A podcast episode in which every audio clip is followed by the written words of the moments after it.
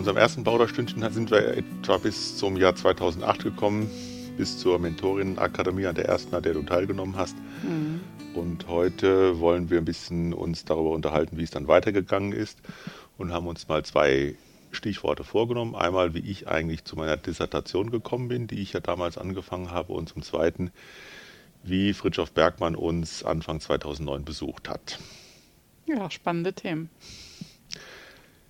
Genau, an der Vorgeschichte meiner Dissertation bist du ja nicht so ganz unschuldig gewesen. Erstmal gab es ja mal diese uralte Wette, gell? die wir schon vor, naja, jetzt sind es ja schon über 30 Jahre irgendwie miteinander eingegangen sind. Am Anfang unserer Ehe, Urlaub in Schweden, im Zelt. Ich kann mich noch ganz genau daran erinnern. Es war ziemlich weit oben in Schweden. Und ähm, ich hatte irgendwie die feste Vorstellung davon, dass du garantiert mal irgendwann ein Buch schreiben würdest. Und ich habe mich davon nicht abbringen lassen. Und du konntest dir das zu diesem Zeitpunkt überhaupt nicht vorstellen.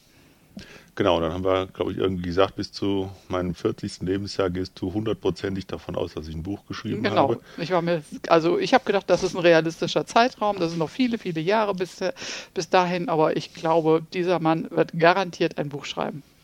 Aber wir wissen nicht mehr, um was wir eigentlich gewettet haben. Ne? Da nee, das können wir uns nicht mehr daran erinnern. Okay, es hat dann auch nicht so ganz geklappt. Also mit der Dissertation fertig war ich dann tatsächlich 2012 und da war ich dann ja 41 Jahre alt oder 51. Lass mich überlegen, muss ich mal 51 sogar. 51. Also zehn Jahre, zehn Jahre verpasst. Naja, gut, okay. Genau. Ähm, gut, und das war das eine, wo du sozusagen ja schon mit auf der Spur warst, aber dann gab es natürlich in diesem äh, Jahr 2008, ähm, als wir ja beide auch schon am Überlegen waren, was bedeutet eigentlich dieses wirklich, wirklich Wollen jeweils für uns selber, ähm, gab es ja noch andere Impulse, die mich dann so auf diese Spur gebracht haben, diesen uralten Traum, A, ein Buch zu schreiben und B, nochmal mich wissenschaftlich intensiver zu betätigen, ähm, dass der nochmal irgendwie konkreter wurde. Hm, ja, ganz genau. Das war ja mehr oder weniger auch noch in den Anfangszeiten meiner beruflichen Selbstständigkeit. Ähm, 2007 ganz frisch in der Qualifizierung von Hartz-IV-Empfänger und Empfängerinnen rund um das Thema Bewerbungstraining, Arbeitsmarktentwicklung ähm, hat mich doch sehr stark beschäftigt. Welche Chancen haben diese Leute und was womit kann man sie unterstützen, dass sie mehr Selbstvertrauen, mehr Selbstbewusstsein bekommen, dass sie einen klareren Blick auf ihre Kompetenzen bekommen. Denn ähm, was wir ja manchmal im Kopf haben, Hartz IV gleich unqualifiziert, hat äh, noch nie gestimmt. Und äh, auch meine Erfahrungen haben sehr deutlich gemacht, es gibt eine breite Palette an unterschiedlichsten Qualifizierungen, die äh, diese Menschen mitbringen. Und mir war es ein großes Anliegen, dass sie da mehr Kompetenzen haben. Und von daher habe ich immer schon Ausschau als absolute Bücherliebhaberin nach Büchern gehalten, äh, wo vielleicht irgendetwas zu finden ist, was ähm, den Leuten weiterhilft. Genau, und dann waren es bei dir zwei Namen, die besonders in dieser Zeit eingeschlagen haben, Richard Bowles und Barbara Scher. Ganz genau. Richard Bowles, den habe ich tatsächlich gefunden. Das ist ja derjenige, der ja bis heute auf dem Markt und auch finde durchaus zu Recht mit seinem Buch Durchstart, Durchstarten zum Traumjob mich damals fasziniert hat. Ähm, das war der erste, den ich kennengelernt habe, der einen ganzheitlichen Blick auf das Thema der Jobsuche hatte und zwar jenseits der herkömmlichen Art und Weise, wie es die meisten Leute verstehen und ich glaube leider auch bis heute immer noch verstehen oder dem, wie er das in seinem Buch nennt, der kreativen, lebensverändernden Jobsuche. Und das war so spannend zu sehen, dass man sein ganzes Leben damit hineinnehmen kann und eben nicht nur das rein berufliche, sondern ähm, auch die eigenen Wünsche, äh, die wirklichen Interessen, die man hat, ähm, die Fähigkeiten, die man ausgebildet hat, genauer in den Blick zu nehmen. Und dieses Buch hat mich damals sehr, sehr inspiriert und ich habe dann angefangen, das Thema mit den Fähigkeiten auch in meinen Unterricht mit aufzunehmen, zu integrieren. Und das zweite war kurz danach, also es war ein regelrechter Dreierschritt, erst Bowles, dann Barbara Scher, dann Friedhof Bergmann. Also jetzt Barbara Scher, die ich nur wenige Wochen später in die Finger bekam, nicht gesucht und das Buch hat mich buchstäblich gefunden. Wischkraft, ein ebenfalls bis heute erfolgreiches und auch zu Recht erfolgreiches Buch auf dem Arbeitsmarkt. Und was mich bei ihr so fasziniert hat, war, das mit Aufnehmen der eigenen Träume, das Ernstnehmen dieser Träume, sie nicht nur abzutun als irgendwelche Fantastereien, sondern zu sagen, da stecken wesentliche Dinge eines Menschen, die lassen sich in Worte fassen, die lassen sich formulieren, mit denen lässt sich arbeiten. Und bei ihr habe ich das erste Mal das Wort Wesenskern entdeckt. Was hat ja später nochmal eine größere Rolle gespielt. Genau, also den Richard Bowles habe ich ja nie gelesen, weil ich ja auch nicht auf der Suche nach einem Traumjob war. Ich hatte ja schon einen Job, mit dem ich sehr zufrieden war. Aber diese Geschichte mit den eigenen Träumen folgen von Barbara Scher, das fand ich schon spannend. Und dann habe ich eins von ihren Büchern gelesen. Ich weiß nicht welches das, das war. Das war das Wischkraftbuch. Genau. Und dann spätestens in der Zusammenspiel eben halt mit den Erfahrungen von Fritjof Bergmann her und der Möglichkeit, dass ich eben halt im, im, im Wintersemester, nee, Sommersemester 2000 und auch die Möglichkeit hatte, ein dreimonatiges Studiensemester an der Uni in Bochum zu machen. Da ist dann sozusagen in diesem, dem Freiraum, den so ein Studiensemester ja bietet, eben halt diese Idee aufgekommen, ich könnte ja mal darüber nachdenken, ein Buch zu schreiben und das macht wahrscheinlich am ehesten Sinn, das dann auch wirklich als Dissertation anzulegen, weil mir schon irgendwie klar war, irgendjemanden brauche ich auch ein bisschen, der mich da an die Hand nimmt und hm. sozusagen begleitet und nicht hm. einfach nur so losschreiben. Ja, das habe ich dann auch gemacht, äh, lange überlegt äh, und habe dann auch zunächst mal mit einigen gesprochen, auch an der Fakultät, was denn eigentlich wäre, wenn so ein Mensch mit deutlich über 40 äh, kommt und sagt, ich will jetzt hier noch promovieren, das sowas macht ja auch bei einer Fakultät Arbeit. Aber die Ängste haben sie mir dann gleich genommen und ähm, Traugott Jänichen, Sozialethiker in Bochum, war auch sofort bereit, mich sozusagen ähm, zu betreuen. Es hat dann auch ein bisschen gedauert, bis wir auch das Thema formuliert haben und bis das alles äh, in trockene Tücher kam, weil ich als Schüler nach dem kleinen Latinum aufgehört habe, Latein zu machen, eigentlich ein großes Latinum gebraucht hätte. Es hat ein paar Monate gedauert, bis ich sozusagen die Zusage hatte, dass ich tatsächlich da ins Programm hineinkomme. Ja, und dann habe ich angefangen. Und es war mir auch klar, dass äh, so ich mich schon auch in der Dissertation mit dem Ansatz von Fritschow auseinandersetzen wollte. Mir war damals nicht so bekannt, oder so bewusst, dass er als äh, Pfarrerssohn natürlich auch diesen Hintergrund irgendwo mit transportiert. Mhm. Erst im Laufe der Arbeit an den an meiner eigenen Dissertation, an diesem Text ist mir dann klar geworden, dass er da wahrscheinlich viel, viel mehr äh, von seiner, also christliche Elemente auch in seinem Ansatz äh, verarbeitet hat, ohne sie noch so zu benennen. Also dieser äh, Begriff des Calling, das herauszufinden, was die eigene Berufung mhm. ist, ist ja ein, äh, ein Begriff, der sozusagen äh, hoch biblisch-theologisch auch ist, wo es ja auch um die Berufung geht, um den Ruf zur Umkehr. Und das habe ich damals äh, ersten Verlauf der Zeit gemerkt. Was ich jetzt nochmal sehr schön finde, wenn ich dir so zuhöre, dass nochmal so schön deutlich wird, wie das mit dem wirklich, wirklich Wollen eben gehen kann. Auch wenn ein Traum schon so uralt ist oder ich damals vielleicht etwas gesehen habe in den Anfängen äh, unserer Ehe, dass das mit dem Schreiben was für dich sein könnte, muss ja irgendein Funke bei dir lebendig geworden sein und hat auch sein Feuer nicht verloren. Ja. Und es kam dann irgendwann der Zeitpunkt, wo eins ins andere greift und dann meldet es sich auf einmal wieder und dann macht man sich auf den Weg, auch wenn es nicht einfach ist, wenn man auch sagt, erstmal, wie soll das aus dem Pfarramt gehen? Immerhin hatten wir noch drei Kinder, heranwachsende Kinder, ähm, die noch dabei waren, ein großes Haus, äh, nicht wenige Belastungen, die damit verbunden waren, meine Berufstätigkeit. Und trotzdem geht man seinen Weg und du bist deinen Weg gegangen, weil du gesagt hast, das ist es. Ja, es hatte natürlich auch damit zu tun, dass ich mir das zugetraut hatte, weil ich ja dann äh, davor die Jahre äh, parallel, wo du Diplompädagogik studiert hast, ja an der Fernuni Hagen auch schon das Fernstudium Erziehungswissenschaften mhm. gemacht habe und da erstmals ja auch eine Abschlussarbeit von über 100 Seiten abliefern musste oder glaube ich 80 bis 100 Seiten oder 80 bis 120 war die Auflage und das ist ja schon vom Textumfang deutlich mehr als das, was wir in Examensarbeiten im theologischen Examen abliefern müssen. und da habe ich zum ersten Mal gemerkt, dass ich auch in der Lage sein könnte, auch längere äh, wissenschaftliche Texte überhaupt zu schreiben. So, und das war sicherlich eine wichtige Erfahrung, die sozusagen dann etwas davor gewesen ist, die, auf die ich dann jetzt ähm, aufbauen konnte, mit all diesen anderen Dingen schreiben sowieso, mich mit Arbeit beschäftigen, ich habe ja in meinem kirchlichen Dienst in der Arbeitswelt ja auch schon 20 Jahre nebenamtlich unterwegs und dann eben halt die Begegnung mit Fritschow, die mich ja nun als Theologe auch herausgefordert hat oder als, als Theologe und als Mensch, der eben KDA tätig war, so war, was ist das denn jetzt eigentlich mit der Arbeit? Also ist nur Erwerbsarbeit kann es ja nicht sein. Also wie können wir eigentlich evangelisch, vernünftig von Arbeit reden? Das hat mich sehr interessiert. Und da wollte ich mich sehr intensiv mit Fritschows Ansatz auseinandersetzen.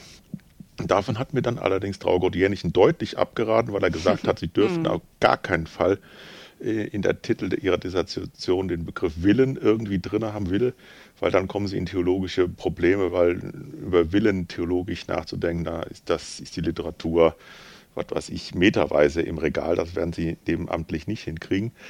Und dann haben wir das äh, nicht herausgenommen und ich habe dann ja über Entgrenzung und Begrenzung von Arbeit geschrieben, aber eben halt wirklich auch nicht Sozialethik von, oder Wirtschaftsethik von der Erwerbsarbeit her zu denken, sondern von der Frage, was ist es eigentlich mit unserer Arbeit? Also Arbeit als, klar, dient dem Lebensunterhalt, habe ich dann gesagt.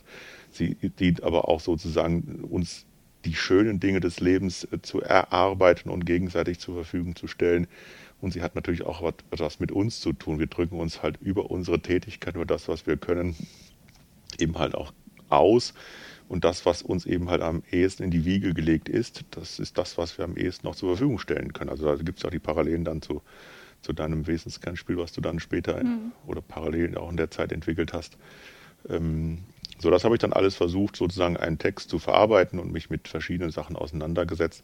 Ich hatte das Glück, dass wir gesagt haben, wir nehmen mal nur die Literatur aus den letzten 25 Jahren äh, ähm, hinzu, also äh, ab dem Punkt, wo die Massenarbeitslosigkeit in den 80er Jahren weltweit begann, und in diesen 25 Jahren hat so gut wie niemand im evangelischen Bereich sich mit dem Thema Arbeit auseinandergesetzt, sodass die äh, Literatur, die ich da verarbeiten musste, also verhältnismäßig klein gewesen ist. Das war schon sehr, sehr spannend und ähm, in diesen äh, Jahren habe ich da mit großer Freude an diesem Text gearbeitet und habe das auch sehr genossen, dass es so etwas wie ein Internet gab, dass man also Texte sich äh, aus Bibliotheken schicken lassen konnte oder gucken konnte übers ja. Internet, ob da Bücher vorhanden sind. Man musste also nicht hinfahren und so weiter und so fort.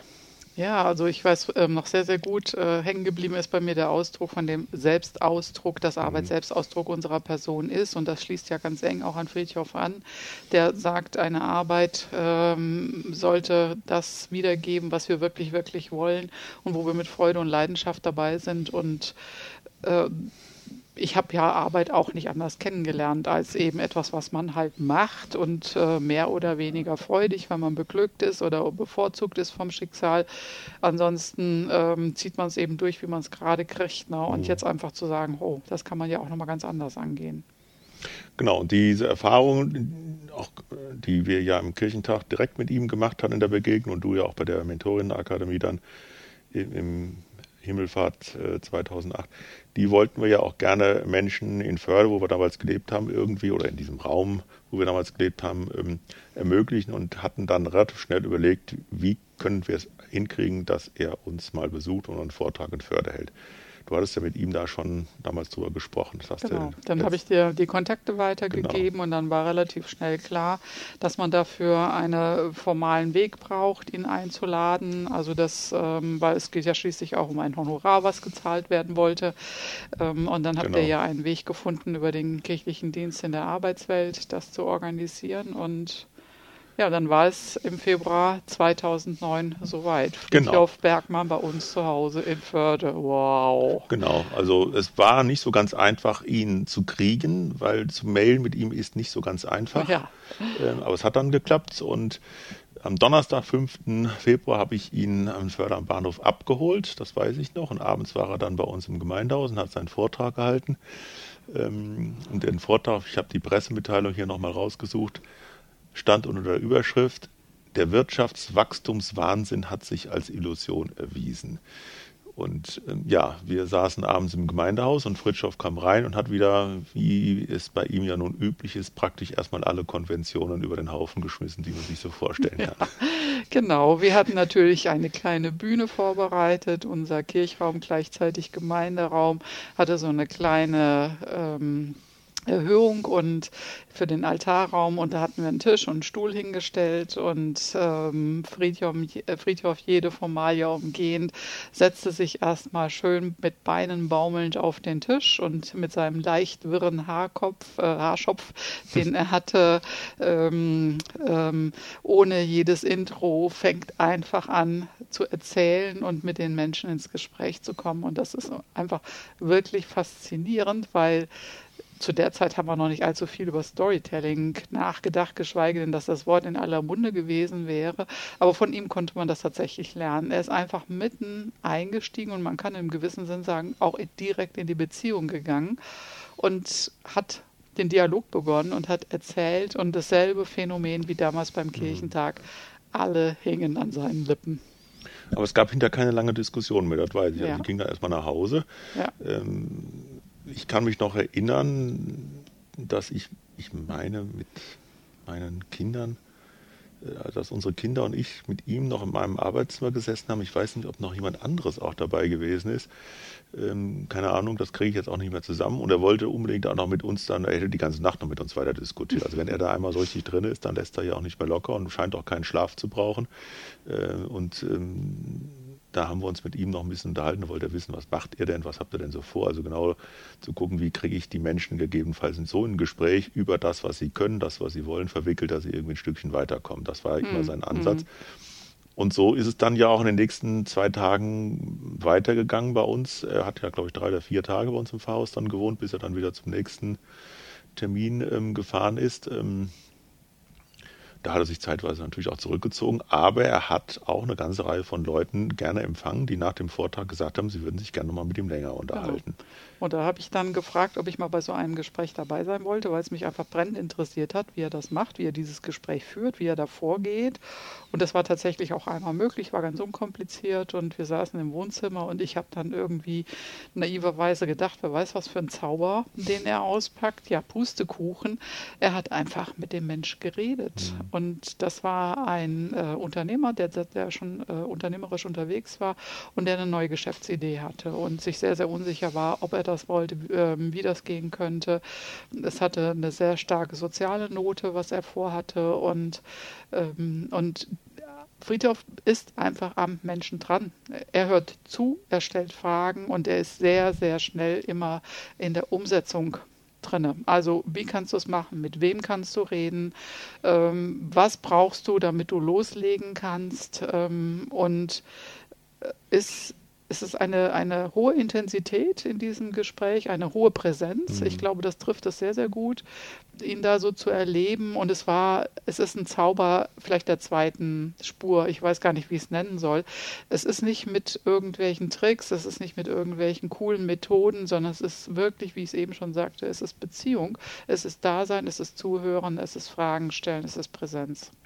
Genau, er ist ganz und gar präsent, das ist eine große Stärke. Ja und auch seine große Schwäche eventuell. Das hängt ja oft ganz nah beieinander. Also die Leute, die da an diesen zwei Tagen dann kamen, wir wissen auch nicht mehr so ganz genau, wie viele es waren, mhm die sind alle mit irgendwelchen Erwartungen gekommen und sind alle irgendwie glücklich von dann gezogen. Das war schon echt cool. Das, inspiriert, definitiv äh, absolut, inspiriert. Genau. Ja. So, und ähm, ich weiß dann noch, dass ich dann morgens um 4 Uhr aufstehen musste und ihn nach Duisburg oh ja, zum Bahnhof stimmt. fahren musste, weil er da irgendwie, was weiß ich, Richtung Flughafen oder wie auch immer unterwegs war. Und dann wollte er mir noch im, im ähm, Auto noch anbieten, dass er mich auch bei meiner Dissertation unterstützen könnte. Aber da bin ich jetzt nicht so drauf eingestiegen, weil ich schon wusste, dass er das nicht hinkriegt, weil in dem Moment, wo er das Auto verlässt, ist er weg. Ist er weg. Und da war auch ganz und gar weg. Also wir haben ihn dann zwar danach immer noch ein paar Mal bei Veranstaltungen auch gesehen. Du hast ihn, glaube ich, auch nochmal bei einer Ich habe ihn noch äh, zwei oder dreimal genau. in Köln, in Wuppertal getroffen bei Veranstaltungen. Genau, genau, in Köln haben wir ihn auch nochmal zusammen erlebt. Aber es ist wirklich so, er ist so präsent, in dem Moment, wo du dann weg bist von ihm, dann ist er auch ganz weg. Es ist echt, wie ich anfangs ja schon gesagt habe, es war nicht einfach, ihn damals äh, einen Termin mit ihm überhaupt zu finden, wo er zu uns kommen kann. Ähm, so, das ist seine große Stärke und seine große Schwäche. Aber wie gesagt, das erzählen wir immer wieder gerne, weil das für uns diese drei Tage und diese Begegnung mit ihm dann nochmal ein besonderes Highlight war. Mhm. Ähm, bei uns damals im Pfarrhaus in Förde. Damit sind wir jetzt schon im Jahr 2009 und in dieser Zeit warst du ja auch schon, glaube ich, in den Vorüberlegungen zum Wesenskernspiel, aber das erzählen wir jetzt heute in dem Plauderstündchen nicht mehr. Genau. Da machen wir ein anderes Plauderstündchen draus. Genau. Okay.